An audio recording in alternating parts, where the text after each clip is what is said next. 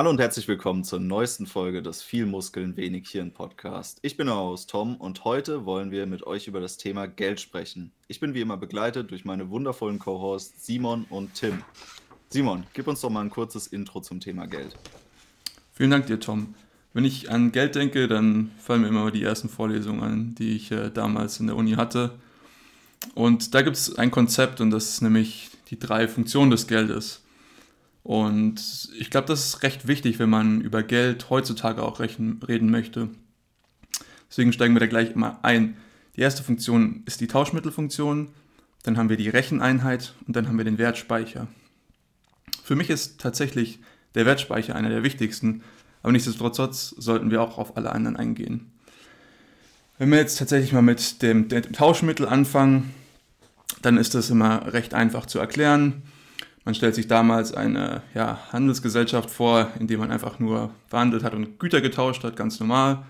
Ja, ich hatte irgendwie fünf Äpfel zu vergeben und wollte irgendwie Schafe kaufen, erwerben, so in dem Sinne. Und dann musste ich natürlich irgendjemanden finden, der meine fünf Äpfel haben wollte gegen die Schafe.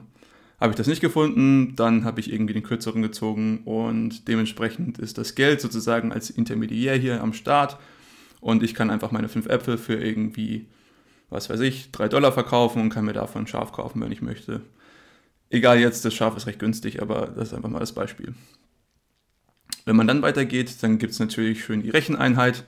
Ich kann alles irgendwie auf einen, einen, einen ja, gemeinsamen Nenner bringen und sagen, okay, das kostet mich jetzt halt alles irgendwie hier 5 Euro oder Dollar oder was weiß ich und ich kann das irgendwie in, in einen Vergleich setzen, so ich weiß ungefähr, was das ist und kann das auch auf andere Güter dann irgendwie anwenden oder auch ja, Dienstleistungen, wie man auch immer das dann nennen möchte.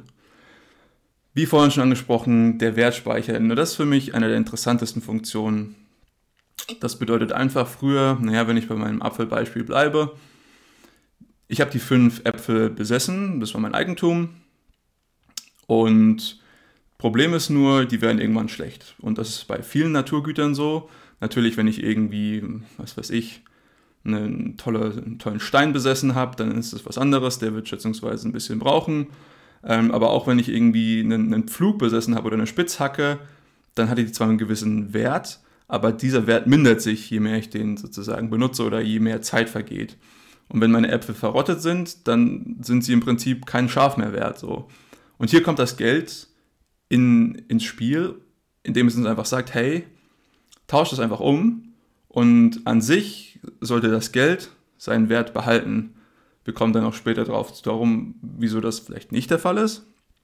Aber für mich ist die Transportation von Wohlstand durch Zeit eine der genialsten Erfindungen, die wir diesbezüglich hatten. Und das ist auch eine der Sachen, die uns als Spezies erlaubt haben, uns extremst weiterzuentwickeln, weil wir eben unseren Wohlstand über die Zeit transformieren könnten. Und das ist so einer der Kernfunktionen, die ich an Geld sehr interessant finde. Allerdings kann es natürlich dann sein, dass dieses Geld dann seinen Wert verliert. Das würden wir dann heutzutage Inflation nennen und tatsächlich ist das etwas, was im Moment sehr, sehr in den Medien grassiert und auch wahrscheinlich in vielen ja, restlosen Gedanken mancher Leute vorhanden ist. Aber so viel erstmal zu den drei grundlegenden Funktionen des Geldes. Ja, Tim, was, was sagst du zu Geld? Wie würde man vielleicht noch an Geld denken oder was, was hat man da noch irgendwie vielleicht im geschichtlichen Kontext? Ja, also danke erstmal für das tolle Intro. Ich habe natürlich jetzt auch ein wahnsinniges Déjà-vu-Erlebnis gehabt, was die ersten Vorlesungen anging. Ähm, ja, ich erinnere mich immer gern zurück daran, an die, an die verschiedenen Beispiele zu den Funktionen, die du gerade genannt hast. Also das, das Wichtigste meiner Meinung nach beim Geld ist die, die Kombination aus Tausch und Wertaufbewahrung. Und ja, die Tatsache, dass man eben tauschen kann, wie du schon erklärt hast, erlaubt mir eben, dass ich nicht jemanden finden muss, der explizit das möchte, was ich loswerden will. Das Phänomen nennt man doppelte Koinzidenz und das bedeutet im Prinzip nichts anderes, als dass beide Parteien genau das wünschen, was die andere Partei anzubieten hat.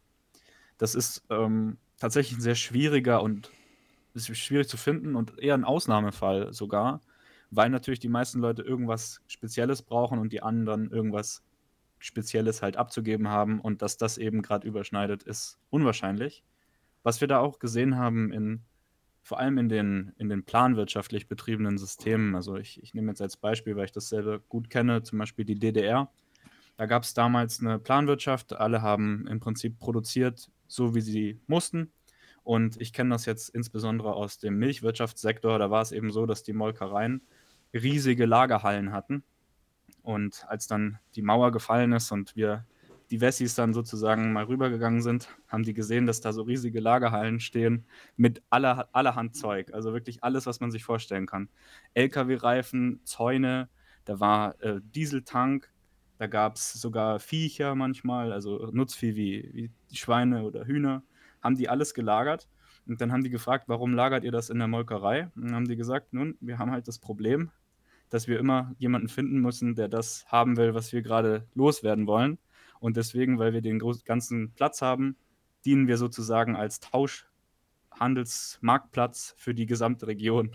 Und alle tauschen dann ihre, ihre verschiedenen Sachen gegeneinander. Und die Molkerei hat halt geguckt, dass sie immer irgendwie weiß, okay, ein, ein LKW-Reifen ist jetzt zum Beispiel drei Hühner wert oder so. Und dann haben die so Buch geführt und eben ihre Ökonomik betrieben, ohne jetzt das Geld direkt nehmen zu müssen. Und da sieht man, denke ich, schon, wie umständlich das alles ist wenn man das anders machen muss. Und da ist Geld natürlich eine hervorragende Erfindung, was die Effizienz von Transaktionen angeht. Und das fällt vielleicht gar nicht so auf, aber Transaktionen sind tatsächlich ein, ein extrem wichtiger Grundbestandteil menschlicher Interaktion. Also es ist wirklich richtig wichtig, dass Transaktionen geschehen können. Und was wir beobachtet haben, vor allem halt im Mittelalter und in den Zeiten in denen das Geldsystem zwar schon existiert hat, aber noch nicht so richtig prävalent war, weil der Zugang einfach zu schwierig war und nur für wenig Leute eben bestimmt war. Also die ganzen Leibeigenen zum Beispiel, die hatten ja keinen Zugang zu Geld, so wie die Sklaven in Rom auch nicht. Und da ist es halt so, dass dann Transaktionen oft nicht stattfinden können und dann in Konflikt enden. Und Konflikt wurde halt damals eigentlich immer über Gewalt gelöst. Und das ist natürlich eine, eine Welt, in der man vielleicht nicht leben möchte. Und die Wertaufbewahrungsfunktion ist auch sehr wichtig. Da gibt es auch ein paar lustige Beispiele aus der Geschichte. Zum Beispiel in den Maori-Inseln im Südostpazifik. Da gab es schnell mal äh, so verschiedene Beispiele über, über primitive Reformen von Geld. Also das erste, was man so als Beispiel kennt, sind die äh, Muscheln. Und bei den Muscheln äh, den Kaurimuscheln als, als Zahlungsmittel sozusagen, war es zwar gegeben, dass die relativ wertbeständig waren, weil die relativ lange halten, aber natürlich war die eine Muschel immer sehr viel anders als die andere Muschel und es ist schwierig festzustellen, welche Muschel ist denn jetzt wie viel mehr wert als die andere Muschel.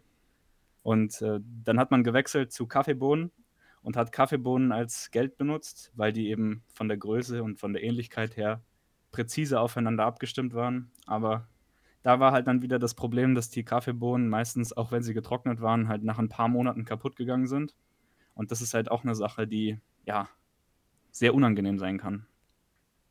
Und das ist im Prinzip dann auch eine Art Inflation, wie du schon angesprochen hast. Wenn eben das Geld, das man hat, aus der Vergangenheit sozusagen, nicht mehr in der Zukunft diese Möglichkeit bietet, die es uns mal geboten hat. Und ich denke, an der Stelle gebe ich zurück an dich und du erklärst uns mal ein bisschen, wie das moderne Geldsystem funktioniert und ähm, was genau Inflation eigentlich ist. Ich würde gerne nochmal in das Thema Primitivgeld reingrätschen kurz, weil ähm, mich interessiert so diese en Entwicklung des, des Geldsystems, wie wir es heute kennen, mit dem eigentlich ja Scheingeld im Großen und Ganzen, können wir es ja zusammenfassen. Münzgeld hat ja nicht mehr so die hohe Bedeutung heutzutage. Und zwar ähm, du hast jetzt einige Varianten des Primitivgeldes angesprochen, die sehr unbeständig waren. Aber es gab ja schon geschichtlich gesehen irgendwann so eine Transition zu beständigeren ähm, Wertmodellen, die dann äh, eingesetzt worden sind. Ja, klar.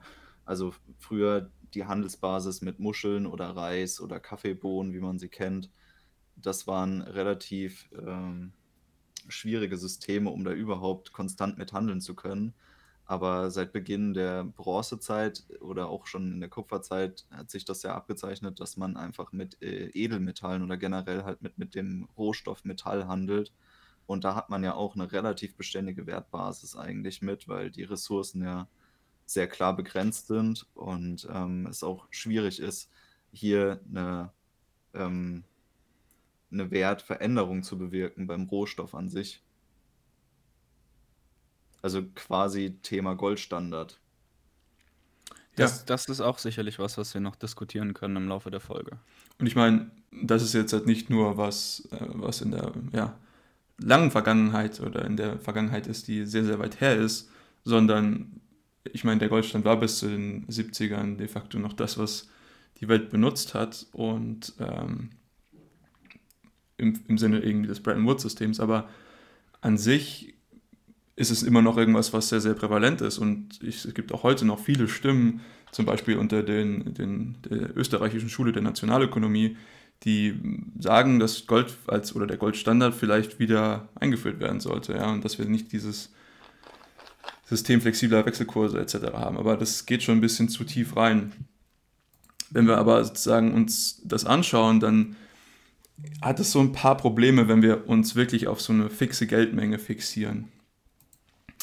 Ähm, das Problem ist nämlich, wenn die Wirtschaft extremst stark expandiert und stärker expandiert als die verfügbare Geldmenge, die natürlich ähm, durch vorhandene Reserven des jeweiligen Edelmetalls festgelegt ist, dann kommt es zum Problem, weil die Leute einfach nicht genügend Geld in den Umlauf bekommen, um die steigende Anzahl an Transaktionen, wie sie Tim vorhin schon angesprochen hat, diese ökonomischen Interaktionen ähm, unter, äh, zu unterstützen zu können.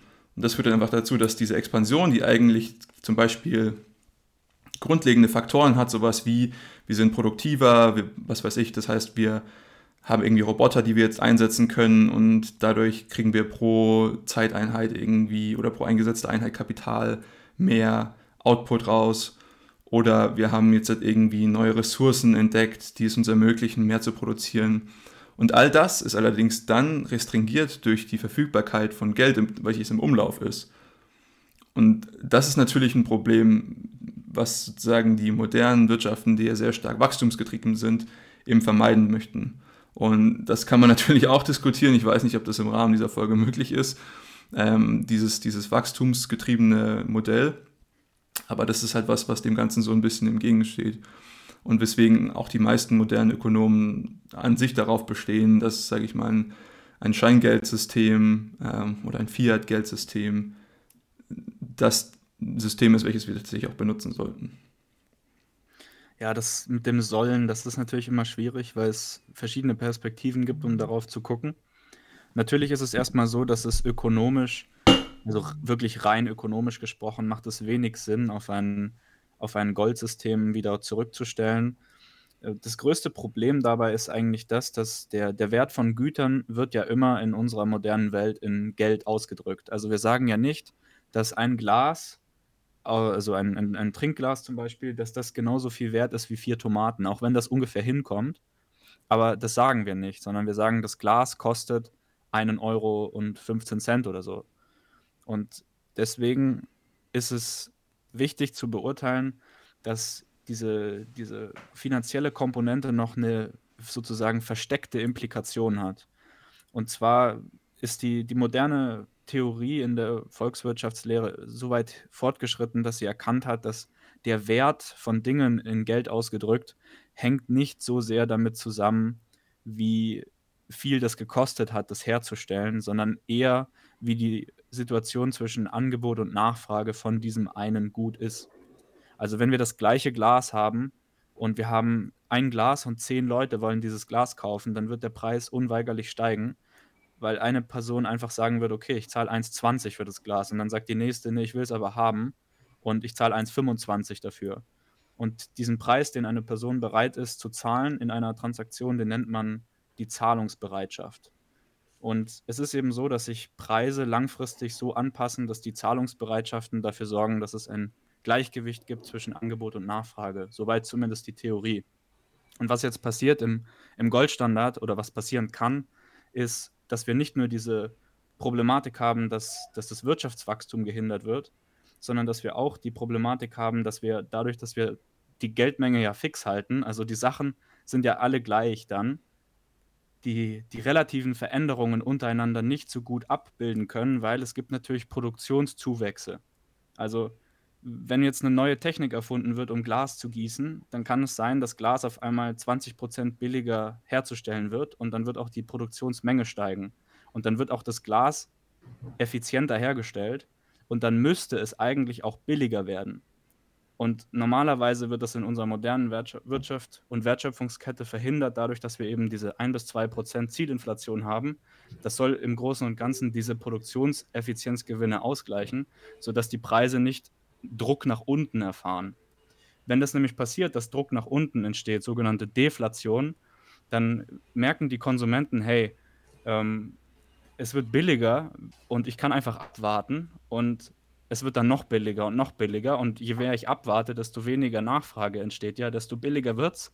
Und das ist eben ein, ein Kreislauf, der funktioniert nicht nur in der Inflationsspirale, sondern auch in der Deflationsspirale.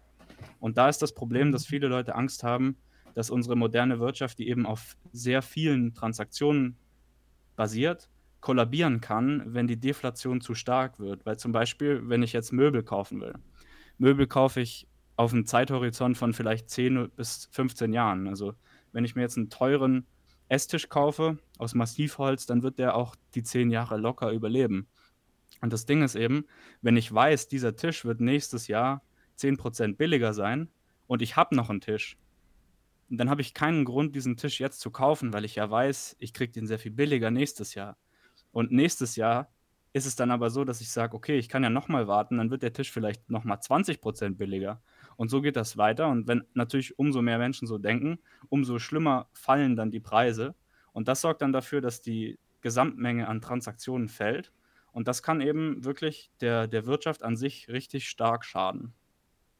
Ja, es kommt im Prinzip zum Infarkt, weil äh, wenn, wenn man das Ganze ein bisschen ad absurdum führt, dann würde jeder, jede Transaktion zum Erliegen kommen und wir würden gar nicht mehr tauschen und dann wären wir in der Subsistenzwirtschaft. Genau. Auf der anderen Seite, ich glaube, der, der theoretische Ansatz funktioniert in der Hinsicht wesentlich besser für den Investitionsmarkt als jetzt für den direkten Konsum, den jetzt, äh, der jetzt als Beispiel angeführt worden ist. Man kauft ja einen Tisch, weil man äh, Tisch braucht und äh, es gibt weniger Leute, die da bereit sind, irgendwie nochmal ein Jahr länger zu warten, um sich einen zu kaufen, um darauf zu spekulieren, dass da jetzt billiger wird im nächsten Jahr, weil man braucht eigentlich dann, also es geht, es gibt immer noch die, die Komponente, dass man irgendwas auf einer zeitlichen Skala relativ schnell verfügbar haben will. Zum Beispiel ist das ja auch mit den Nahrungsmitteln so, dass da auch der, der, die Bereitschaft, höhere Preise zu zahlen, deutlich höher ist, weil die Option, nichts zu kaufen, eigentlich kaum umsetzbar ist. Ja, genau. Also die, diese Zahlungsbereitschaft ist flexibel und zeitvariat. Also je nachdem, in welchem Zeitpunkt wir uns befinden, ändert sich diese Zeit Zahlungsbereitschaft auch für das gleiche Gut, für die gleiche Person. Allerdings darfst du nicht vergessen, dass die meisten Leute, wenn es um Investitionen für sich persönlich geht, eigentlich ziemlich clever sind und äh, tatsächlich glaube ich, dass der, der Konsum, der wirklich aus Dringlichkeit und Notwendigkeit stattfindet, ist ein absoluter kleiner Bruchteil dessen, was notwendig ist für, für unsere Wirtschaft. Ich meine, weiterhin würde das ja auch bedeuten, dass die Opportunitätskosten nicht selbst landwirtschaftlich tätig zu sein extremst hoch wären und dann würden die meisten Leute einfach sagen, haha, ich mache jetzt, ich pflanze mein ganzes Essen einfach selbst an. Ich meine, im Rahmen unseres Podcasts wäre das wahrscheinlich kein, schlechte, kein schlechter Verlauf, aber ähm, für, die, für die Wirtschaft wäre das ja natürlich, dass man wieder zurückgehen würde auf, in, was weiß ich, für mehrere tausend Jahre, dass jeder sozusagen sein in eben genannte Subsistenzwirtschaft und dass wir eben nicht mehr das haben, was uns wirtschaftlich so vorantreibt, nämlich die Teilung, die Arbeitsteilung, das, die Spezialisierung, die eben dadurch äh, erst aufkommen kann.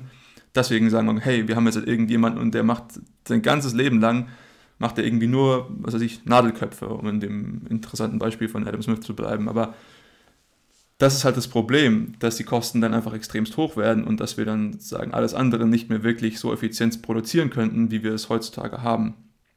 Und das ist halt einfach dieser geniale Aspekt, den so ein bisschen, ähm, sag ich mal, zahme Inflation oder tatsächlich auch keine Geldmengenveränderung äh, irgendwie beinhalten könnte. Das Problem ist jetzt natürlich, du hast schon angesprochen, oder wir haben die ganze Zeit schon drum geredet, Inflation. Und es gibt natürlich super viele Inflationen, äh, Möglichkeiten oder Treiber von Inflation. Und da können wir auch gerne noch mal ein bisschen drauf eingehen. Also man spricht oft von Angebots- oder Nachfrageinflation. Also dementsprechend entweder, ob sozusagen das, das, das Angebot zurückgegangen ist und wir sozusagen höhere Preise deswegen haben oder dass das Angebot gestiegen ist, äh, dass die Nachfrage gestiegen ist, pardon, und wir dementsprechend auch äh, höhere Preise erwarten, weil sozusagen mehr Leute auf weniger Güter oder auf gleichbleibende Güter ähm, bieten, um sozusagen das zu kaufen. Und da haben wir im Rahmen der Geschichte einige verschiedene Inflationsperioden beobachtet. Nennt man zum Beispiel die Ölkrise, wo dann zum Beispiel einfach von den ölproduzierenden Staaten gesagt wurde, hey, Öl ist jetzt ein bisschen knapper einfach und dann sieht man einfach diese, diese Angebotsverknappung, wie sie dann zu einer Inflation führt, weil gerade im Energiesektor auch wieder etwas, was wir heutzutage beobachten, der ist einer der Faktoren, der natürlich sehr, sehr tief in unserem wirtschaftlichen System verankert ist, weil Energie für fast alle anderen ähm, nachfolgenden Produkte verwendet werden, verwendet wird. Und das ist natürlich halt ein, ein, Kern, kein, ein Kerngrund, dass wir halt sozusagen irgendwie festmachen können um das Ganze vielleicht ein bisschen praktischer ähm, verständlich zu machen. Also viele Leute, die nicht direkt mit der Ökonomik was zu tun haben, kennen das vielleicht nicht, aber tatsächlich ist diese von dir angesprochene ähm, Prozedur des Auf ein Gut bieten ein sehr, sehr weit verbreiteter Mechanismus, um zu verkaufen. Und tatsächlich ist zum Beispiel Öl, Öl ist das meistgehandelte Gut der Welt und im Ölmarkt fließt auch das meiste Geld der Welt. Also es ist nicht ohne Grund so, dass die Ölstaaten so viel Geld haben. Es ist tatsächlich dasjenige Zeug sozusagen, was am meisten verkauft wird und auch das meiste Transaktionsvolumen hat. Und es funktioniert eigentlich immer so, dass diese Rohstoffe, die ja den Grundbestandteil sozusagen jeder Produktionskette ausmachen, dass die alle versteigert werden. Also es gibt Rohstoffbörsen und an denen wird das versteigert. Und natürlich gibt es auch äh, zwischen den Lieferanten einzelne Kontrakte, für die jeweiligen Lieferungen, aber die werden normalerweise relativ schnell, also in relativ kurzen Zeitabständen neu verhandelt. Und deswegen sieht man das ja auch, dass der, der Preis für Öl ändert sich eigentlich im, im Sekundentakt. Und das ist bei eigentlich allen Rohstoffen so, die an der Börse gelistet sind. Und das sind, soweit ich weiß, auch eigentlich alle, alle Rohstoffe, sind an irgendeiner Börse gelistet. Und deswegen ist dieser dieser Mechanismus, den Simon angesprochen hat mit Angebots- und Nachfrageinflation, der ist tatsächlich ein sehr reales Problem. Und ich denke, das haben wir in der Corona-Krise weltweit auch stark bestätigt bekommen. Ich kann mich noch daran erinnern, am Anfang der Corona-Krise, als ich mir eine Video-Webcam kaufen musste für die Online-Vorlesungen an der Uni. Ähm, die Preise von diesen Geräten sind innerhalb von zwei Wochen um das Dreifache gestiegen. Also die Kameras, die haben am Anfang irgendwie 15 Euro gekostet und ähm, am Ende waren die irgendwo zwischen 50 und 60 Euro. Und das ist halt eine Sache, äh, wenn das passiert und sich mein Einkommen nicht auch im gleichen Maße verändert, dann habe ich natürlich eine starke Reduktion meines äh, konsumtionellen Lebensstandards. So, das ist jetzt natürlich die eine Seite und man könnte sagen, dass das vielleicht die kurzfristige Seite der Inflation ist und das ist nämlich die reale Seite. Also wenn es wirklich auf dem realen Gütermarkt zu Un Ungereimtheiten kommt oder Unausgleichen, halten. Also zum Beispiel, wenn dann halt irgendwie dieser Preis steigt, dann würde man sagen, okay, dann gibt es mehr Hersteller von diesen Kameras oder von diesen Videoaufnahmegeräten, die dann einfach sagen, hey, ich trete in diesen Markt ein und dann ähm, haben wir mehr Angebot auf einmal und dann sollte der Preis auch wieder runtersinken, bis sozusagen Angebot und Nachfrage wieder im Gleichgewicht sind. Das ist die reale Seite und da würde man an sich meinen, wenn es keine groben Probleme gibt in der realen Wirtschaft, wie zum Beispiel heutzutage, wo dann vielleicht noch politökonomische Faktoren hinzukommen, dann sollte sich das Ganze wieder im Rahmen von, was weiß ich, Monaten eingependelt haben. Jetzt haben wir natürlich die monetäre Seite auch noch und ich glaube, das ist hier, wo die meiste Kritik gegenüber dem jetzigen System angebracht wird.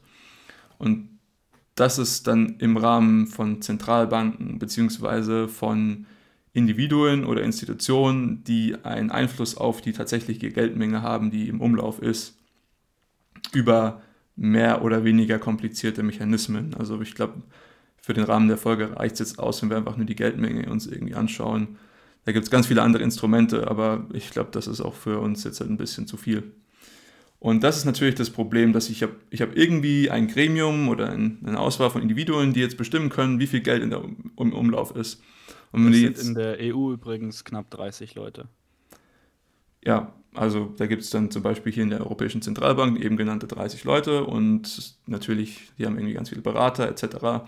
Aber die entscheiden dann ganz grob gesagt, wie viel Geldmenge in der EU verfügbar ist. Und wenn die jetzt sagen, wir tun diese Menge anhören, erhöhen, dann wird es natürlich irgendwann schätzungsweise in der realen Wirtschaft zur Inflation kommen, zum Anstieg des Preisniveaus, weil die Leute einfach mehr Geld haben und das, wir haben sozusagen eine steigende Menge an Geld, die eine gleichbleibende Menge an Gütern hinterherjagt und ja, dann kommt es zur Inflation. Und das ist die monetäre Seite. Der Hebel, über den das passiert, ist tatsächlich auch die vorhin angesprochene Zahlungsbereitschaft.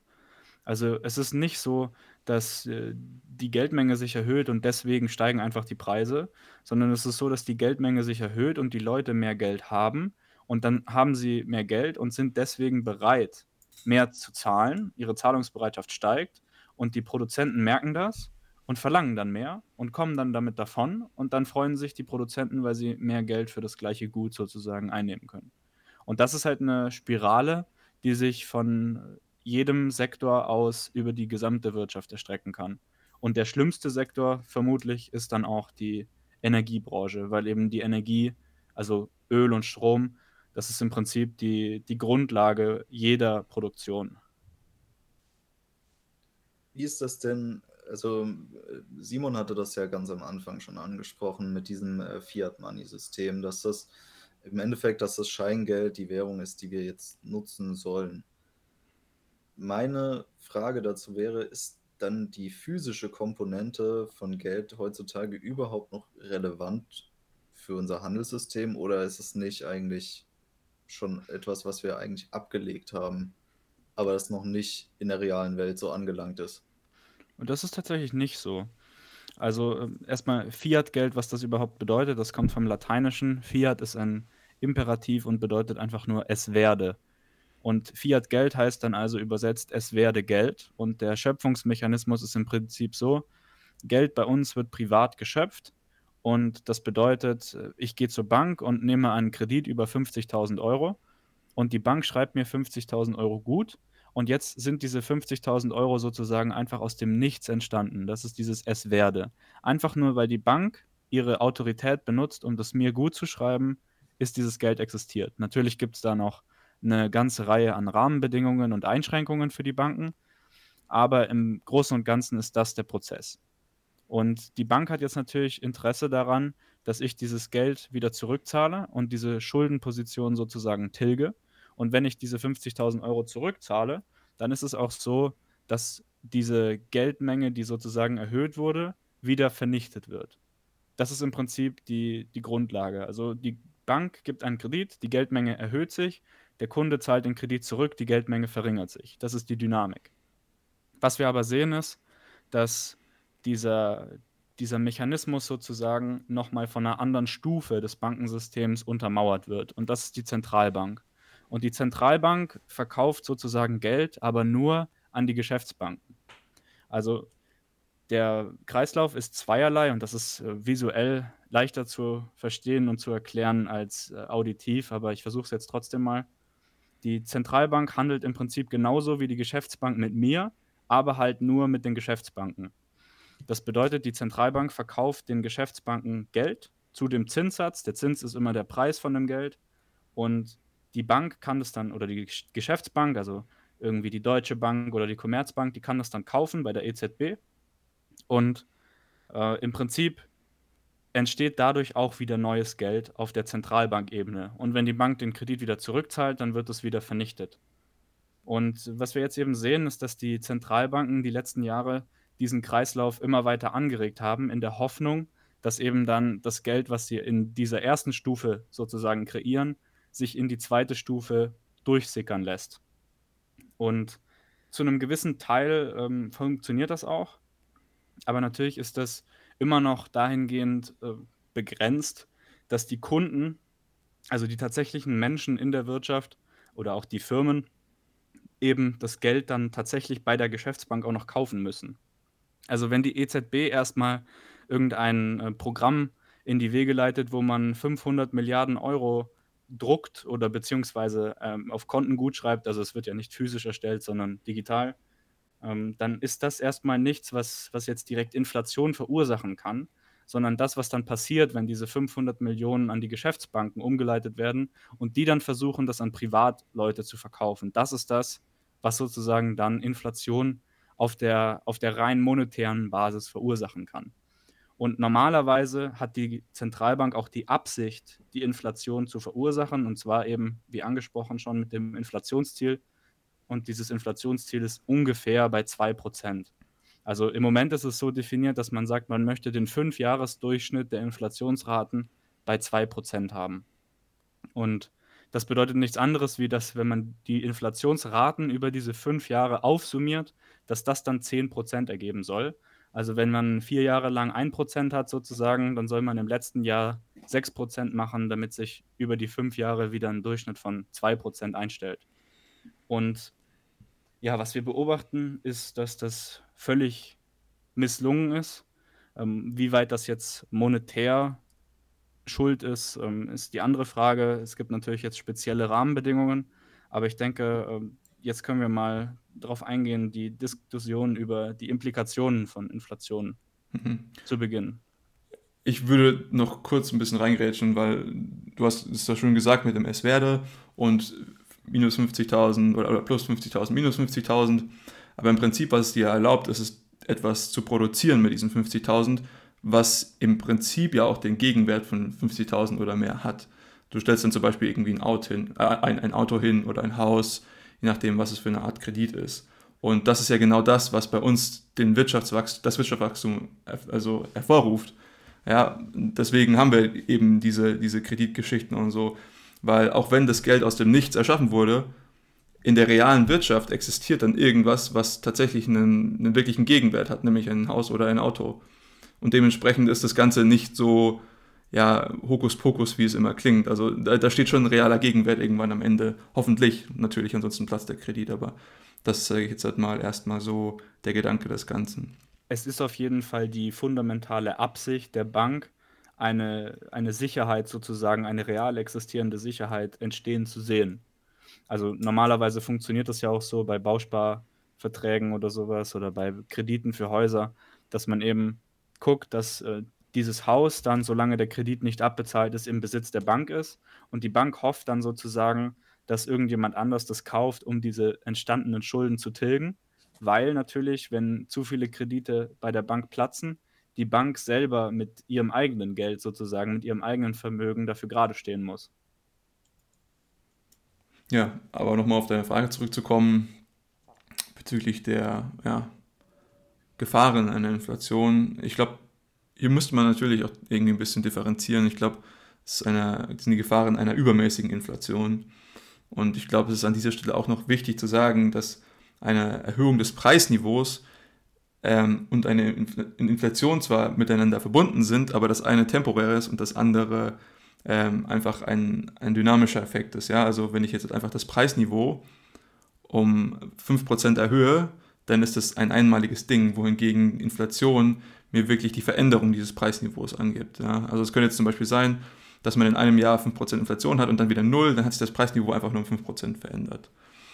Aber wenn wir jetzt tatsächlich mal diese Inflation anschauen, die dann irgendwie weit über diesen 2% liegt, wie wir sie an sich als Ziel haben, dann sind wir in ähnlichen Gefilden wie schon in der beschriebenen Deflation, bloß andere Richtung. Ja? Wenn ich merke, dass mein Geld immer weniger wert wird, über die Zeit gesehen, dann habe ich jeden Anreiz, das Geld so schnell wie möglich auszugeben. Ja, dann versuche ich irgendwelche geplanten Konsumtionen, die ich in der Zukunft hatte, etwas weiter in die Gegenwart zu schieben, damit ich weiß, okay, weil in der Zukunft ist mein Geld eh nichts mehr wert. Und die meisten Leute verstehen das auch komplett intuitiv, ja, aber das Problem ist halt, dass das wieder auch so ein Teufelskreis ist, wie vorhin schon bei der Deflation beschrieben. Ja, und äh, wenn je mehr, je mehr Leute das machen, desto höher steigen die Preise, weil mehr, mehr Nachfrage ist. Und diese ganze, diese ganze Spirale hatten wir ja schon irgendwie ausgemalt. Und das ist natürlich ein großes Problem. Und ähm, das ist jetzt natürlich die Frage, du hast vorhin schon angesprochen, inwiefern ein, eine zentrale regulierende Einheit, wie zum Beispiel eine Zentralbank, das festlegen kann. Oder was sie dagegen machen kann. Und das ist ja auch eine große Fragestellung, die heutzutage gerade im Rahmen Inflation im, im Euroraum und gerade in Deutschland irgendwie stark zur Debatte steht. Ja, die, die Zentralbank in unserem System, um das erstmal ganz simpel zu formulieren, in unserem Eurosystem in Europa hat die Zentralbank keinerlei Möglichkeit, direkt die Preise und die Zinsen und so weiter zu beeinflussen. Die Zentralbank übernimmt immer nur eine indirekte Rolle. Man ist jetzt dabei, über verschiedene Regularien und Veränderungen zu versuchen, die EU selbst als Akteur in die Märkte zu bringen. Um, das würde tatsächlich dazu führen, dass die Zentralbank äh, ein paar direkte Eingriffsmöglichkeiten bekommt.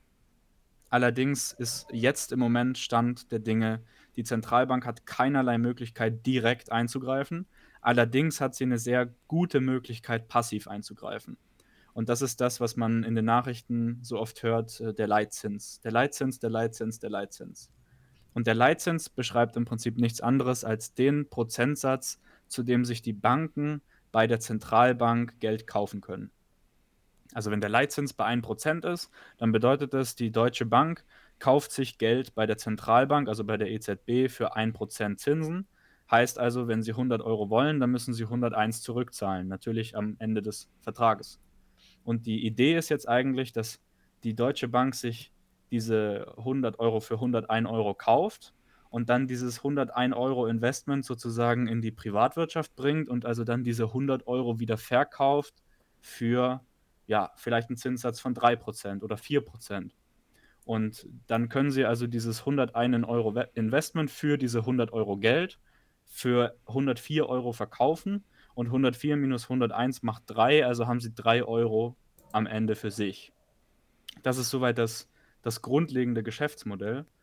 Ähm, jetzt ist natürlich die, die grundsätzliche Vermutung so, wenn jetzt die Zentralbank 4% Zins verlangt, dann hat die Deutsche Bank keine Möglichkeit, das Geld auch für 104 auszugeben, äh, also weiter auszugeben, also zu verkaufen. Bedeutet also, wenn die Zentralbank 4% Zins verlangt, dann muss die Deutsche Bank der Logik nach mehr als 4% Zins verlangen. Und das ist der indirekte Hebel, über den die Zentralbank sozusagen in die Wirtschaft eingreifen kann. Wenn jetzt nämlich der Zinssatz steigt, soweit also die Vermutung, dass die Deutsche Bank sozusagen einen höheren Einkaufspreis hat, dann muss der Verkaufspreis auch steigen, rein kaufmännisch betrachtet. Und wenn der Verkaufspreis vom Geld, also der der Preis des Geldes in der realen Wirtschaft, wenn der sich ändert, beziehungsweise wenn der höher wird, dann sollten normalerweise die Preise auch wieder fallen, weil dann das Geld, wenn der Preis des Geldes gestiegen ist, wieder mehr wert ist. Das ist die Theorie. Und deswegen werden die Zinserhöhungen überall diskutiert, weil man eben diesen Wirtschaftskreislauf, den Simon angesprochen hat, der sich so stark beschleunigt, weil die Leute schnellstmöglichst ihr immer weniger wert werdendes Geld loswerden wollen, den dann entschleunigen kann. Und diese Entschleunigung soll dann die Inflationsbremse sein. Das ist also die Theorie dahinter. Aber was halten wir jetzt davon? Ja, was halten wir davon? Funktionieren tut das Ganze im Moment recht, recht schlecht. Ähm, meiner Meinung nach ist das unter anderem Sachen geschuldet, die die Zentralbank nicht beeinflussen kann heutzutage, also in dem heutigen Problem. Ähm, aber auch es gibt definitiv Punkte, die ihrem Handeln und Tun zu, zu verschreiben sind. Angefangen mit den ersten, ich glaube nicht wirklich, dass sie viel gegen Energiepreisschocks heutzutage machen können, wenn sich einfach diese, dieses Angebot verknappt, da kann auch eine, eine monetäre Zentralbank nicht wirklich viel machen, weil, wie Tom das vorhin schon angesprochen hat, irgendwie, es gibt gewisse Güter, die, die muss man sich einfach kaufen. Ja, wenn es im Winter kalt ist, dann muss ich trotzdem heizen. Vielleicht heize ich ein bisschen weniger, aber in die Debatte möchte ich jetzt ehrlich gesagt gar nicht einsteigen.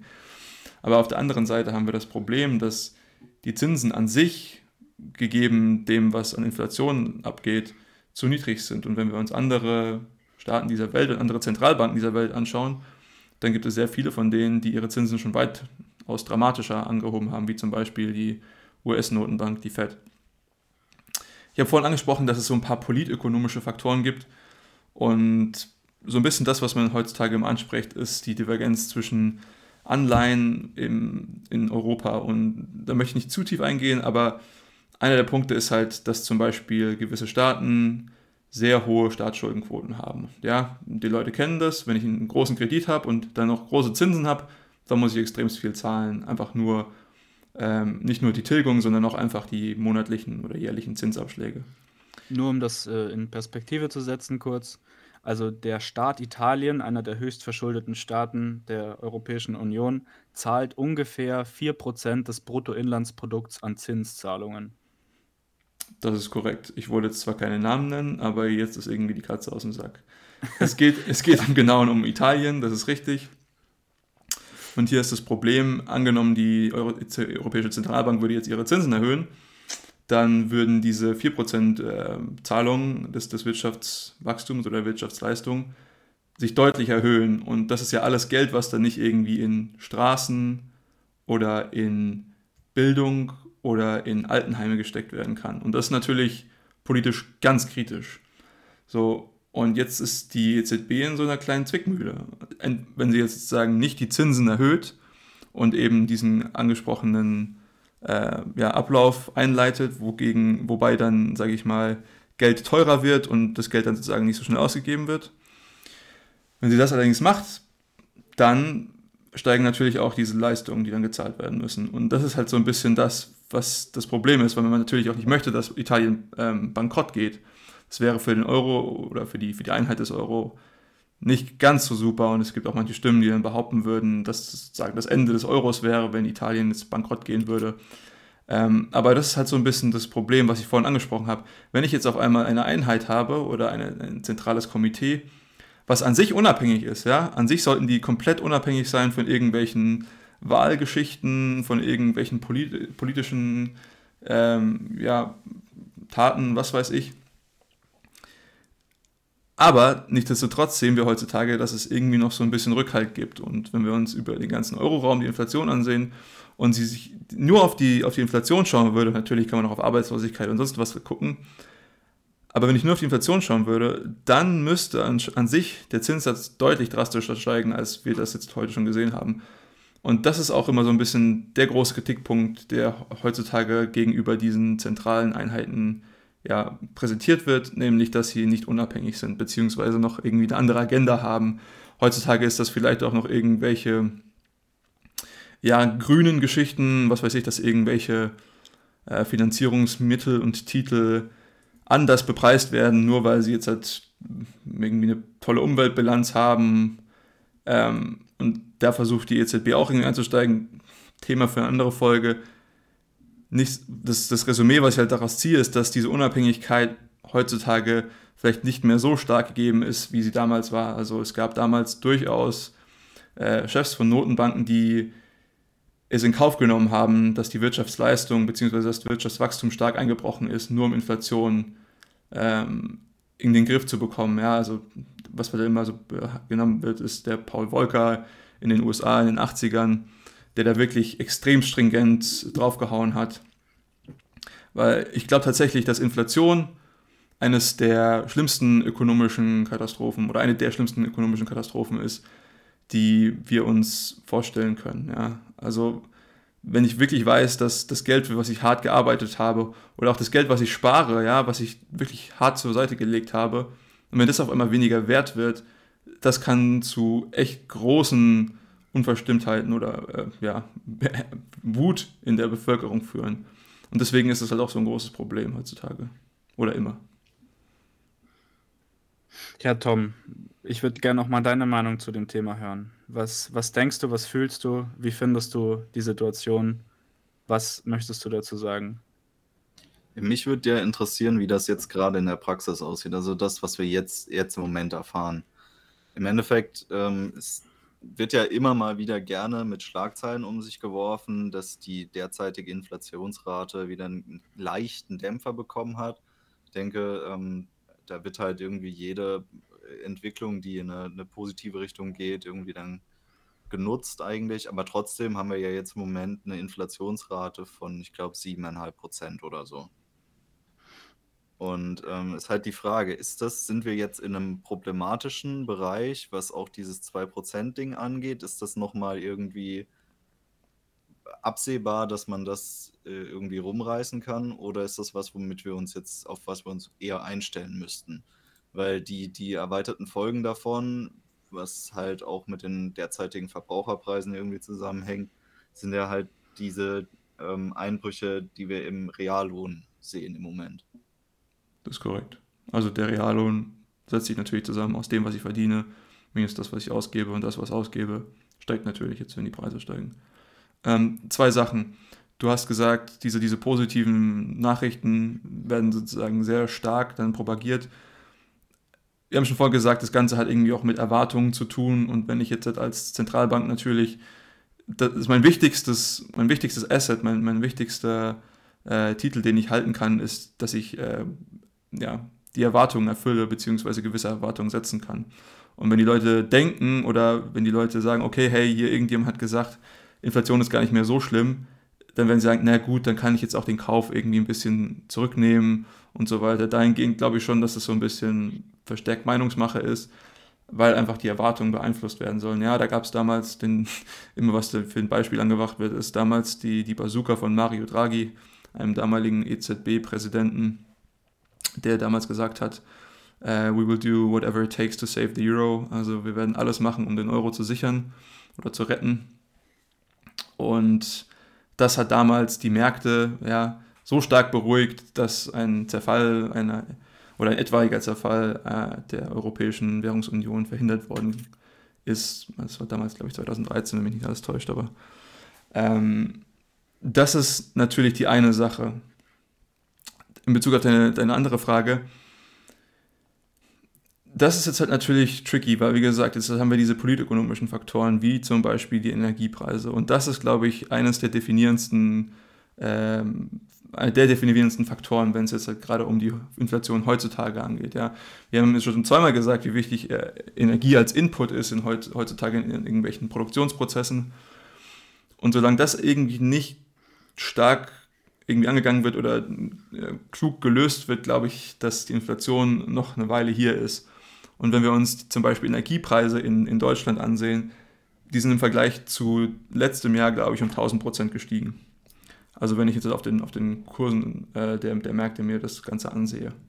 Das ist natürlich erstmal kein gutes Zeichen.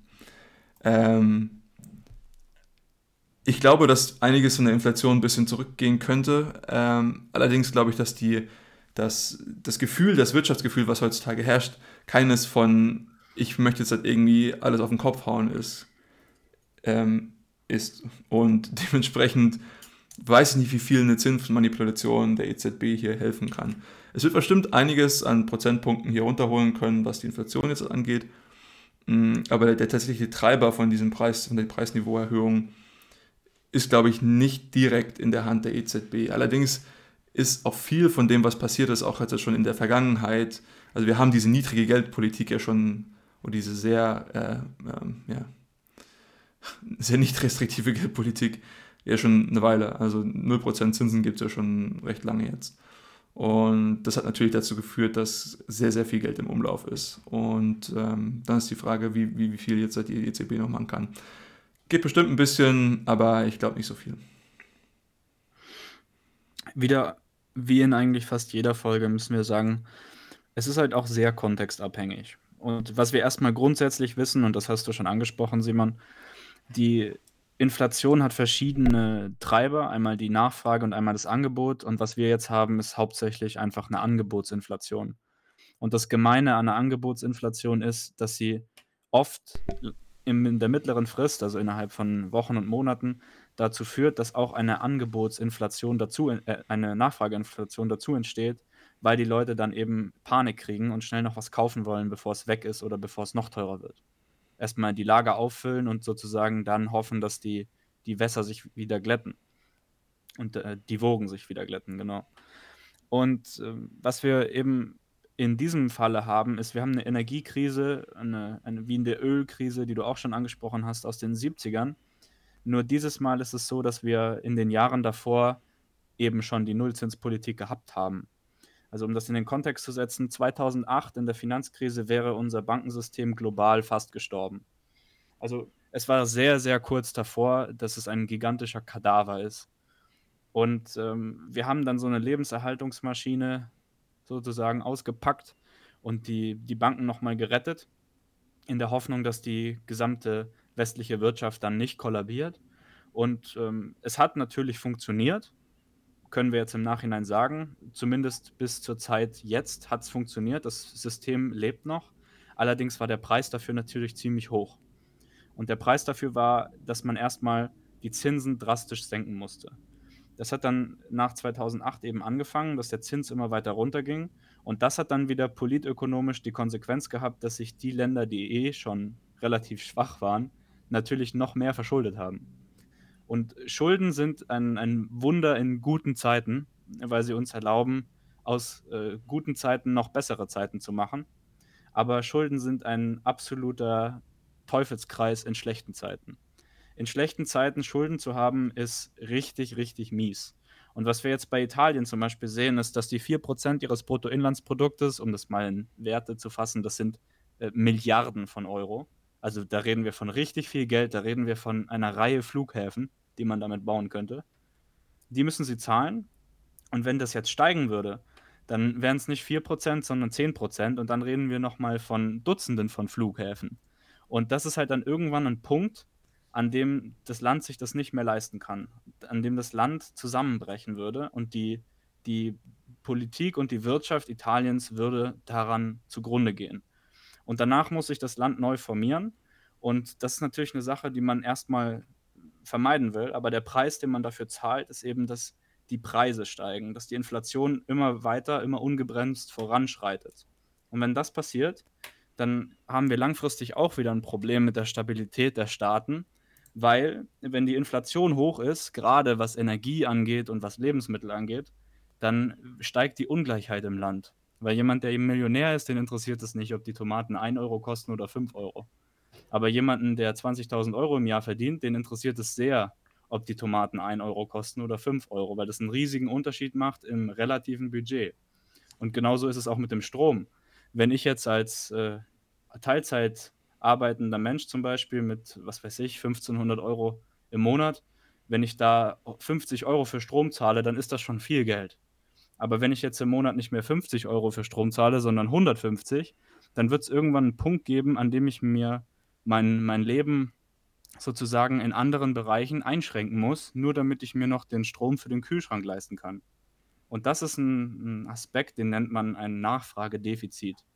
Und in der Theorie der Ungleichheit, also wenn ein, manche Menschen mehr Geld haben als andere, ist das Nachfragedefizit ein sehr, sehr großes Problem, weil das eben immer dadurch entsteht, dass viele Güter in einer Wirtschaft eindimensional sind in ihrem verfügbaren Qualitätsmodul. Also das soll heißen, wenn ich jetzt ein Auto verkaufe, dann würde ich einer reichen Person halt einen Porsche verkaufen und einer armen Person einen Dacia.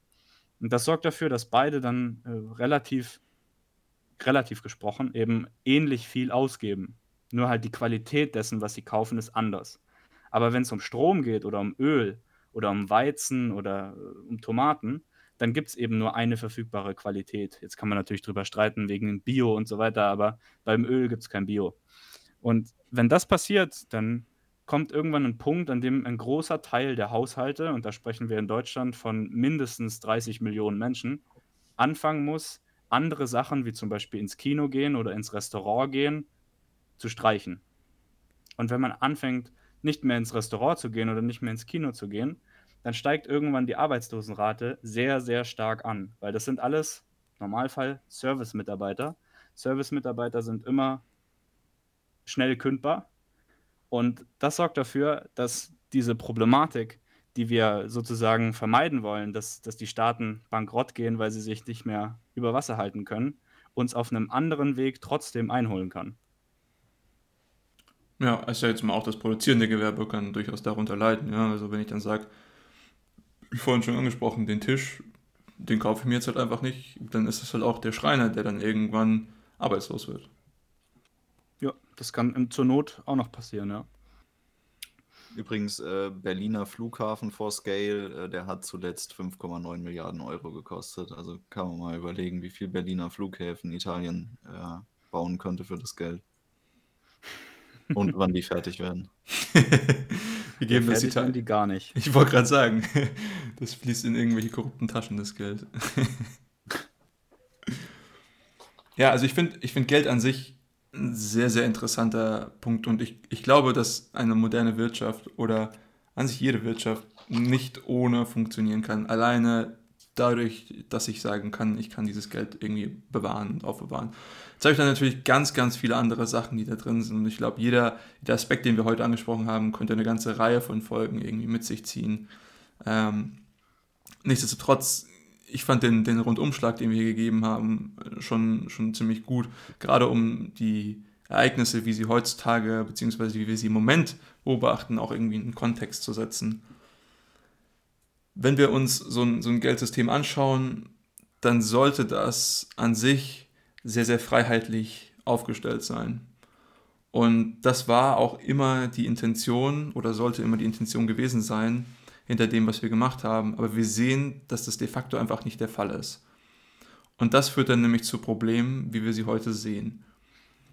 Und das ist auch, glaube ich, einer der, der größten Kritikpunkte, nämlich, dass du, du kannst nie das ist eine der Annahmen, die du treffen musst. Du kannst nie nach, in Anführungszeichen, guten Leuten fragen. So, es wird immer irgendwelche Fehlanreize geben. Was heißt Fehlanreize? Oder Anreize, sich irgendwie so zu verhalten, ja, dass ich die, das Geld in meine Taschen leere und nicht in irgendwie dem, dem es eigentlich gehört oder der es, sage ich mal, meritokratisch verdient hätte. Und das ist, glaube ich, einer der größten Probleme, die wir heutzutage in unserem Geldsystem oder in unserem modernen Währungssystem sehen wenn ich mir jetzt zum Beispiel Zentralbanken oder sowas anschaue. Es gibt zum Beispiel Systeme, die sagen, dass die Zinsen, äh, wie wir sie schon angesprochen haben, ja nichts anderes sind als Zeitpräferenzen, Intensitäten. Das klingt jetzt ein super Wort, das kann man auch echt gut für äh, Geigenmännchen verwenden. Ähm, aber alles, was es bedeutet, ist sozusagen, wie sehr kann ich Konsum in der Zukunft so wertschätzen wie Konsum heute. Also das klingt jetzt vielleicht auch ein bisschen komisch, aber sozusagen, ähm, da gibt es ganz, ganz viele äh, Erklärungen, wieso das so ist, aber die meisten Leute würden sagen, Mensch, ich bevorzuge irgendwie jetzt ähm, 100 Euro heute im Gegensatz zu, was weiß ich, 102 Euro in einem Jahr oder sowas. Da würden die meisten sagen, Leute sagen, komm, gib mir das Gold heute, kann ich heute ausgeben, ich weiß nicht, ob du mir nächstes Jahr, ob du da noch lebst oder was die 100 Euro wert sind oder was weiß ich, ob ich noch lebe. Äh, da gibt es ganz viel Unsicherheit und es gibt noch ein paar andere Erklärungsfaktoren, wieso das so ist. Aber an sich sollte das sehr, sehr stark damit verbunden sein, also je nachdem, wie viel ich meinen Konsum durch die Zeit schieben kann. Und wenn man das annimmt, dann kann man recht natürlich von einer grundlegenden Basis, nämlich der Zeitpräferenzenintensität der Konsumenten ausgehen, was die Zinsen sind, die dann die Bank verlangen kann. Ja, wenn ich nämlich dann als, als Konsument sage, uff, ja, nee, zu dem Zinssatz würde ich meine, meine Konsumtion nach hinten schieben oder auch nicht, dann kann die Bank das flexibel anpassen und kann sich sozusagen das Sentiment, welches im Markt vorherrscht, anschauen und dahingehend die Banken an, die, die Zinsen anpassen. Und das kann auch regional unterschiedlich sein. Wir haben jetzt natürlich ein zentrales System, wobei eine große Bank sagt, nämlich die Zentralbank, die Zinsen sind derartig und was ihr damit macht, ist euer Ding. Wie von Tim schon vorhin angesprochen, da gibt es nicht viel Spielraum, was sie sozusagen machen können, aber diesen Ansatz finde ich an sich sehr, sehr interessant und der ist von, auch von mir vorhin ja, angesprochenen Österreichern bzw. Vertretern der österreichischen Schule der Nationalökonomie äh, sehr stark getrieben. Und da möchte ich jetzt nicht genau drauf eingehen, aber an sich wäre das ein viel organischer Prozess, organischerer Prozess, um an die Zinsen bzw. Wert von Geld über die Zeit heranzugehen. Und ja, da würde ich gerne mal eure, eure Meinung zu hören diesbezüglich. Ja, das ist eine, eine Sache, die ich immer wieder in den verschiedensten Diskussionen mit allerlei Ökonomen anbringe. Und das ist die, die Art und Weise, wie die Zentralbanken verändert haben, den Zins festzulegen. Also es gibt ein ganz einfaches makroökonomisches Modell, das kriegt man auch in der ersten Vorlesung erklärt. Ähm, das sind drei Striche auf dem Blatt Papier. Und äh, mit den drei Strichen erklärt man dann sozusagen, wie die Zinsbildung bei der Zentralbank funktioniert und wie das mit dem Einkommen und so weiter und der Geldmenge zusammenhängt. Und äh, das Problem dabei ist aber, dass da so viel Theorie gemacht wird, dass man vergisst, was denn jetzt passiert, wenn man dieses System, wie Simon schon angesprochen hat, so stark zentralisiert und vor allem so stark, äh, auch ein interessantes Wort fürs Geigenmännchen, rigidisiert. Also was man im Prinzip macht, ist, man macht dieses System starr. Der Zins hat keinen Spielraum mehr, der Zins ist nicht mehr fluide, sondern der Zins ist einfach festgelegt. Und ähm, ich, ich finde das persönlich immer sehr faszinierend, dass das niemand sieht. Aber genau das war doch eigentlich das, was äh, im Kern dazu geführt hat, dass die Sowjetunion gescheitert ist. Weil man eben ein rigides System hatte. Die Wirtschaft war rigidisiert und die Wirtschaft war nicht mehr fluide. Man hatte keinen Spielraum. Es war immer so, dass diese eine Firma hat fünf Brötchen für von der anderen Firma dann irgendwie äh, drei Eier oder sowas getauscht. Und das ist halt eine Sache, wie Simon angesprochen hat, das passt nicht mit den Zeitpräferenzraten der Leuten zusammen. Es gibt immer wieder Veränderungen. Und irgendwann sage ich halt, ich habe keine Lust auf Brötchen und äh, ist mir egal, äh, wenn du mir für meine Eier fünf Brötchen gibst oder 500 Brötchen, weil ich habe einfach keinen Bock drauf. Ich will das jetzt nicht. Und dann kommt es irgendwann zum Erliegen. Und das ist eine Sache, die macht ein System starr. Und das ist genauso wie mit Kunststoff. Es gibt verschiedene Arten von Kunststoff. Manche sind biegsam, so wie Gummi. Und äh, wenn man die irgendwo dagegen schlägt, dann passiert nichts. Und dann gibt es aber auch sogenannte Duroplasten. Die sind sehr spröde, die sind sehr stabil, aber die sind halt auch sehr spröde. Und wenn man die irgendwo dagegen schlägt, dann zerbrechen sie. Und das ist genauso mit Glas. Glas ist auch relativ stabil, außer wenn es halt runterfällt. Und eine Sache, die halt passieren kann, ist, wie wir es jetzt mit Corona gemerkt haben und auch mit der Ukraine-Krise, dass Gläser halt runterfallen. Gläser fallen halt einfach mal runter. Und äh, sinnbildlich gesprochen, unsere Wirtschaft und unsere politische Situation, die fällt halt auch mal runter. Und wenn was runterfällt, dann ist es immer sehr gefährlich, wenn es spröde ist. Wenn es starr ist und wenn es spröde ist. Und deswegen ist diese ja, zentralisierte Art und Weise von, von der Art, wie Zinsen und Geld funktionieren, meiner Meinung nach ein gigantisches Pulverfass. Weil es kommt immer irgendwann ein, ein neuer Rekord von Scheiße, die mir entgegenfliegt. Und äh, ich glaube, das hat 2022 jetzt gut gezeigt bisher. Also äh, erst die Corona-Krise, die immer wieder aufflammt und äh, die Lieferketten in China, die immer noch im Arsch sind. Äh, dann kommt der Krieg in Russland, äh, beziehungsweise in der Ukraine. Ähm, und jetzt gibt es dann noch äh, riesige Dürreprobleme in Afrika.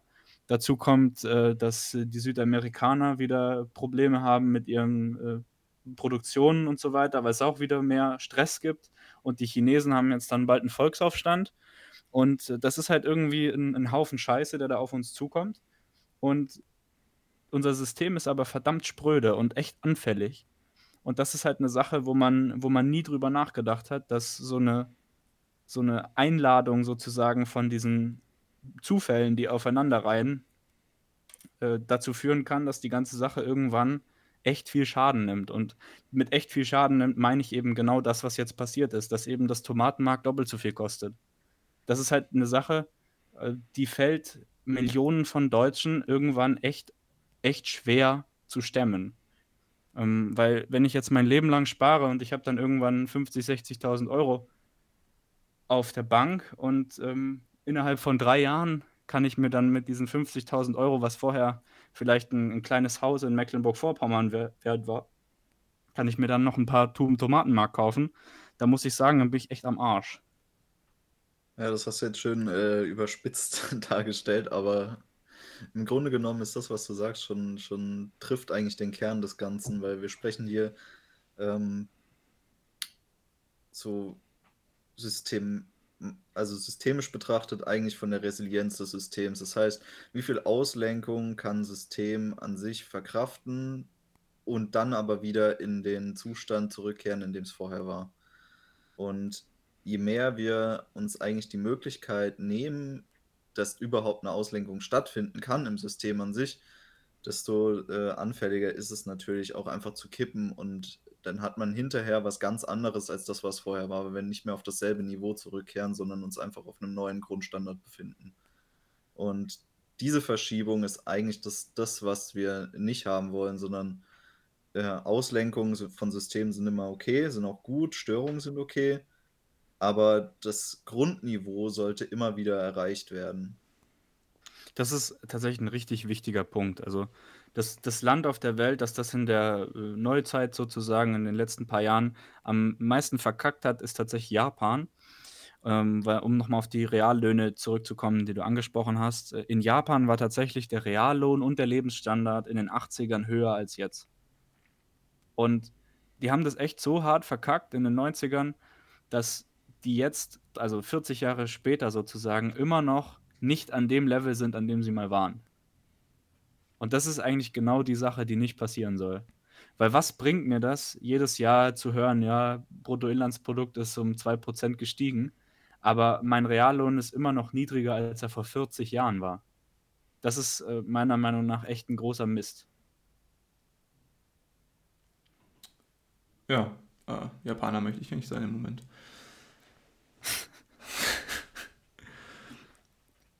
Ja, ich meine, habt ihr sonst noch irgendwelche letzten Kommentare, die ihr gerne loswerden würdet zu Geld?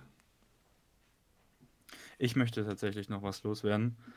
Wenn man über Geld diskutiert, ähm, dann möchte ich bitte, dass äh, alle Leute, die das machen, nicht so stark darauf beharren, dass sie die eine richtige Meinung haben. Äh, das ist eine Sache, die mir oft auffällt in vielen Diskussionen, dass die Leute immer denken, weil sie ein Buch gelesen haben über Geld, dass es so ist, wie es funktioniert und dass es die eine Lösung gibt, die alle Probleme behebt und so. Und äh, das ist ein riesiger Haufen Bullshit. Und äh, deswegen seid vorsichtig, wenn Leute behaupten, sie würden genau wissen, was, was man machen kann, um Probleme zu lösen.